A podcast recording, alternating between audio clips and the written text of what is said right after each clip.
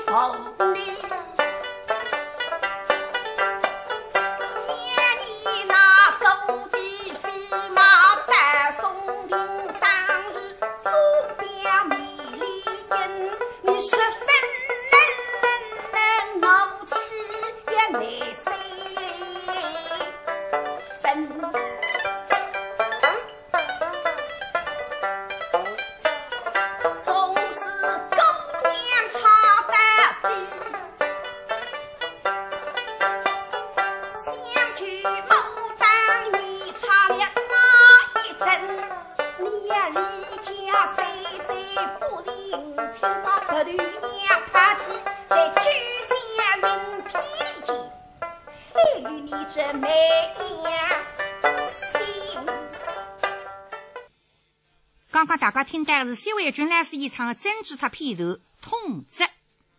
那么下面呢，也请大家欣赏的是王家明的演唱。王家明呢，就是我们上海平台头七世家，就是到陈建国一辈里头一代出来的。说出两面还不像，因为当时你普遍教育了，你打基础是以语的、C 的、这样的。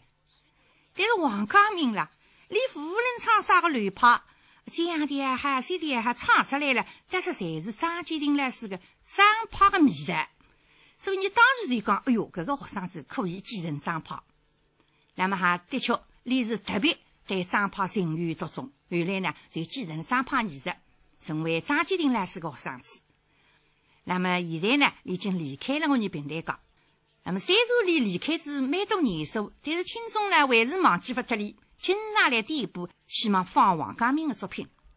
那么王家明呢，的确开篇也很多，来了你头里辰光还继承了。两位张老师的就是十美图，那么今朝你要放的呢，就是这个长篇当中一段叫《真勇受真人》，先听。